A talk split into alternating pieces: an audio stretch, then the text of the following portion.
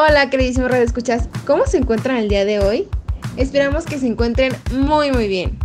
Hoy, como cada semana en Marketing, les traemos un tema muy interesante llamado controles formales e informales para el marketing estratégico. Acompáñenos. Buenos días a todos y gracias por escucharnos. Hoy, como saben, hablaremos del control. Supongamos que ya diseñaste tu estrategia y la estés implementando, pero ¿cómo sabes que funciona? ¿Y cómo puedes identificar que algo no encaja? Bueno, pues para eso es el control que es la última fase de la administración de la mercadotecnia. El control estratégico se define como el sistema que puede establecer los puntos de referencia, métodos, reglas y dispositivos para medir la congruencia, el avance, la efectividad, la eficiencia o la eficacia. Mediante el logro de metas que permite de esta manera una mejor captación de los momentos de crisis. En otras palabras, es un sistema que nos permite llevar nuestra estrategia por el mejor camino posible que incluye medidas cuantificables para conocer si nuestra implementación está rindiendo frutos. Retomemos un poco de historia. Imagina que los humanos primitivos no hubieran logrado mejorar sus métodos de recolección de frutos o llevar un control del tiempo y recursos disponibles con respecto a la construcción de refugios antes de los mortales inviernos. Así como si el hombre nunca hubiera aprendido a trabajar en equipo la realidad es que muchas tareas habrían sido casi imposibles de lograr, como la caza de animales para alimentarse, que requería de habilidades físicas, pero sobre todo psicosociales, basándose en una conciencia de organización colaborativa que aprendieron a usar mucho tiempo después. De esta forma, podemos resumir que en marketing la finalidad principal del control estratégico es ayudar a los altos ejecutivos a lograr los objetivos organizativos mediante el seguimiento y la evaluación del proceso estratégico y su importancia en general radica en facilitar el seguimiento de las acciones internas y externas de la empresa para alcanzar los objetivos deseados en base a las estrategias desarrolladas. Por lo que antes de generar el sistema de control estratégico, debes preguntarte lo siguiente. 1. ¿Qué tenemos? 2. ¿Qué vamos a hacer? 3. ¿Cómo y con quiénes lo haremos? Ahora que sabes esto, podemos continuar. Adelante compañeros. Bueno, es mi turno. ¿Para qué sirve el control estratégico? Toda empresa que aplica el proceso de control estratégico busca alcanzar los siguientes objetivos. Verificar el logro de los objetivos propuestos por la empresa según los plazos y tiempos establecidos tratar de alcanzar el logro de los objetivos al menor costo posible, de manera que los recursos se utilicen de manera eficaz y eficiente. Incentivar y motivar a los recursos humanos de la empresa para que asuman el compromiso de cooperar para la consecución de los objetivos, de objetivos propuestos en el plan. Requisitos del sistema de control. El control debe reflejar la naturaleza y las necesidades de la actividad. El control debe reportar prontamente las desviaciones. El control debe mirar hacia adelante. El control debe señalar las, excepciones a los puntos críticos. El control debe ser objetivo. El control debe ser flexible. El control debe reflejar el patrón de la organización. Debe ser económico, debe ser comprensible y debe conducir a la acción correctiva. Pero bueno, Fer, es tu turno. Muchas gracias, Jorge. Bien, ahora agarren lápiz y pluma porque hablaremos rápidamente de un tema que es bastante interesante, que son las características del control estratégico. ¿Están listos? Bueno, primero que nada el control estratégico presenta un mayor horizonte temporal o sea que el periodo del tiempo que nos marcamos para sacar el máximo rendimiento de una inversión, pues es un poquito más largo. Su programación es irregular y está orientada hacia los hechos. Los problemas que se presentan tienden a ser un poquito únicos. Eh, se requiere de una mayor variedad de fuentes de información, tanto internas como externas. El tipo de información utilizada afecta las decisiones futuras. Ojo con esto, por favor siempre chequen que la información que obtengan esté bien estructurada, sea de fuentes verídicas que sea relevante porque pues todo esto va a afectar a sus decisiones futuras. Entonces tomen en cuenta muy bien de dónde sacan información y cómo lo hacen porque también es muy importante. Está más interesado por la medida de la exactitud de las premisas de decisión. Fer, en castellano por favor. Ok, se los traduzco más o menos.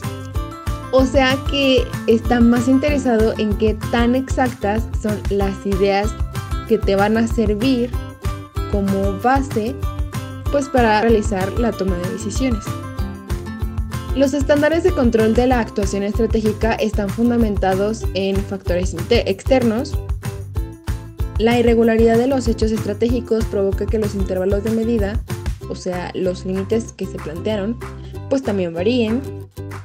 Los modelos utilizados al representar grandes aproximaciones agregadas son menos precisos las variables principales de un modelo de control estratégico son de naturaleza estructural. Los modelos utilizados son más intuitivos, revistiendo por tanto un menor grado de formalización y se caracterizan por su alto grado de flexibilidad. La actividad más importante, también esto apúntenlo con rojo, no sé, la actividad más importante en el control estratégico es la generación de alternativas este punto también anótenlo con rojo, que es pues la principal capacidad en el control de dirección a nivel estratégico es la creatividad. La relación entre las acciones adoptadas y los resultados alcanzados pues es un poquito más débil. Las variables clave de acción en el control estratégico son de naturaleza organizacional. Las acciones alternativas son más difíciles de seleccionar por adelantado y los principales defectos de los sistemas de control estratégico consisten en omitir una acción valiosa. ¿Qué les parecieron estas características? ¿Bien? ¿Buenas? ¿Interesantes? ¿Difíciles? Bueno, ahora que ya las conocen, no suelten ni el papel ni el lápiz porque Wendy nos va a platicar cuáles son las etapas de implementación del control estratégico. Bueno, yo les voy a hablar sobre las etapas de la implementación del proceso del control estratégico, lo cual consiste en cuatro etapas. La primera es definición y establecimiento de objetivos. En esta consiste en crear, delimitar y estructurar metas y objetivos que la empresa espera alcanzar, así también los tiempos en los cuales se tiene que llevar a cabo. Sin duda, considero que estos objetivos reflejan el nivel de desempeño que la empresa espera conseguir. La segunda etapa se llama medición de resultados. Esta consiste en realizar mediciones necesarias para saber si los resultados alcanzados en forma real coinciden con los objetivos propuestos. En efecto, en esta fase se deben realizar mediciones claras y precisas. De lo contrario, se puede incurrir en errores o bien en omisiones en la medición. Y no queremos eso. ¿O sí? La tercera etapa es evaluación de resultados. En realidad, en esta etapa se evalúa si efectivamente se están logrando los objetivos propuestos. Dado el caso que no se está obteniendo los resultados esperados, se busca conocer cuáles son las causas o razones para poder tomar acciones correctivas. Aunque es recomendable que en esta fase se establecen ciertos límites de márgenes considerados como tolerables al no conseguir los objetivos. Pero, si se rebasan los límites establecidos, sí será necesario hacer las correcciones respectivas. Y por último, pero no menos importante, es la cuarta etapa, que se llama aplicación de acciones correctivas. Mm, en estas conociendo las causas y razones del por qué no se alcanzan los objetivos, se deben establecer medidas que ayuden a corregir el problema y mejorar el desempeño de la empresa. Considero que de todas formas el fin de esta fase es determinar claramente cómo, cuándo, cuánto y dónde deben aplicarse las medidas correctivas para poder alcanzar el nivel de desempeño propuesto. Las decisiones sobre las medidas de corrección constituyen la parte donde finaliza el proceso de control. Bueno, una vez explicado mi tema, continuamos con Eliana, que les hablará sobre los métodos de control estratégico.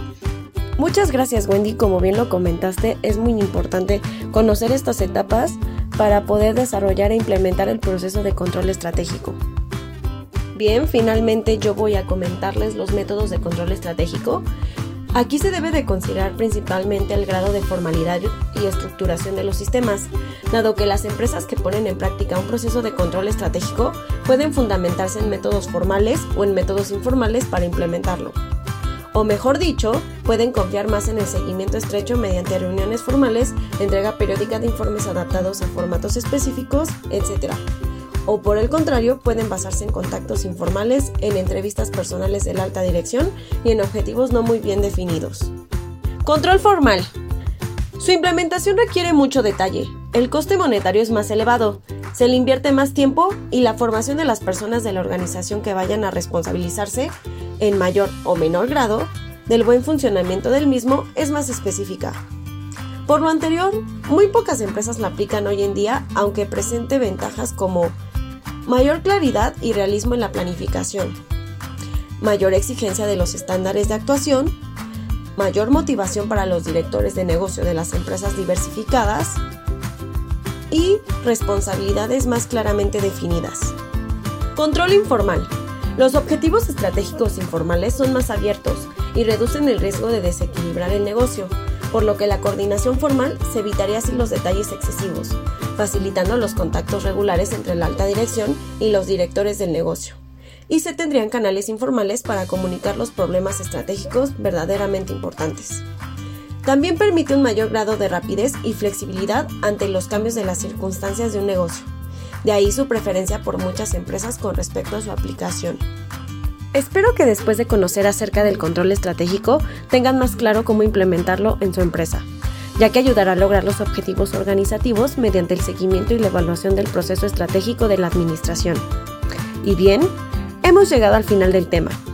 Gracias por acompañarnos en esta sesión. Nosotros somos Marketings, Marketing para no mercadólogos. Recuerden que pueden encontrarnos en Instagram como market.things3 o enviarnos sus dudas y comentarios a marketingpodcast3.gmail.com. Hasta la próxima.